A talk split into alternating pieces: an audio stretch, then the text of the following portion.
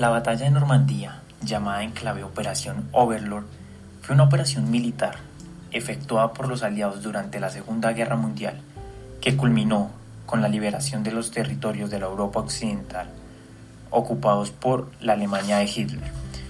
En esta operación hicieron parte tres naciones muy importantes en las cuales se encontraban Estados Unidos, Gran Bretaña y por último Canadá. Llega el día D, donde se encontraban 500 buques, 5.000 vehículos, entre esos tanques, 800 aviones y 200.000 soldados de estas tres naciones. En 1943, Stalin, Churchill y Roosevelt se unen en una junta para poder tener claro esas estrategias que van a usar para poder derrocar la Alemania nazi. Llegó ese día donde se iba a efectuar Overlord. Tenían dos partes de operación. En la primera era el desembarco, el cual se llamó Neptuno, y en el segundo, que se llamó Bergration. Necesitaban empujar el ejército alemán para poder llevarlos hasta el centro del país y llegar a tal punto de derrocarlos. Estados Unidos debería atacar por Utah y por Ohio, los británicos por Gold y por Sword, y los canadienses entre Wall y Sword tendrían que efectuar y atacar a Juno. Había un factor muy importante, el cual era el clima.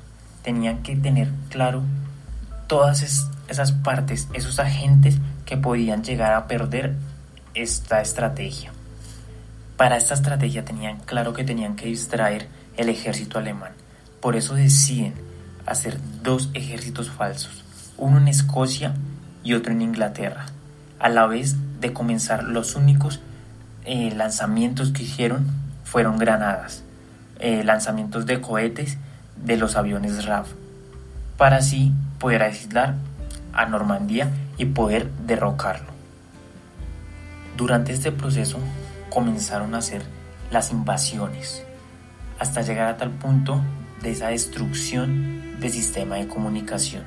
Los alemanes no podían comunicarse con eh, esa área central, por ende la comunicación de que se estaban eh, metiendo otros ejércitos iba a tardar unos días. Por eso al momento que le llega la noticia a Hitler, va a ser muy tarde, porque en el momento que ellos atacaron, que fue por la noche, él estaba durmiendo. Durante toda esa estrategia, Churchill estaba dudando mucho de que esta estrategia iba a funcionar. Aquí es cuando entra ese efecto mariposa, ese horizonte predictivo de más allá del cual el porvenir se desconoce, de no tener claro si este eh, proyecto que están haciendo, esta estrategia para poder derrocar el ejército nazi iba a funcionar. El forecasting, ese proceso de estimación, situaciones de incertidumbre, tenía que tener claro Churchill, tanto Churchill como Stalin y Roosevelt, al momento de generar esas estrategias para poder cumplir ese objetivo principal, el cual era disminuir la presión en el frente oriental antes de comenzar el ataque. Eisenhower les dio un discurso el cual los quería motivar y sirvió de inspiración para las tropas que consiguieron su objetivo final. Voy a colocar un tramo muy importante para que vean cómo él incentiva e inspira a sus tropas. Soldiers, sailors and airmen of the Allied Expeditionary Force. You are about to embark upon the great crusade toward which we have striven these many months. The eyes of the world are upon you. The hopes and prayers of liberty-loving people everywhere march with you. In company with our brave allies and brothers in arms on other fronts, you will bring about the destruction of the German war machine, the elimination of Nazi tyranny over the oppressed peoples of Europe, and security for ourselves in a free world. Your task will not be an easy one. Your enemy is well trained, well equipped, and battle hardened. he will fight savagely. But this is the year 1944. Much has happened since the Nazi triumphs of 1940-41. The United Nations have inflicted upon the Germans great defeats in open battle, man to man. Our air offensive has seriously reduced their strength in the air and their capacity to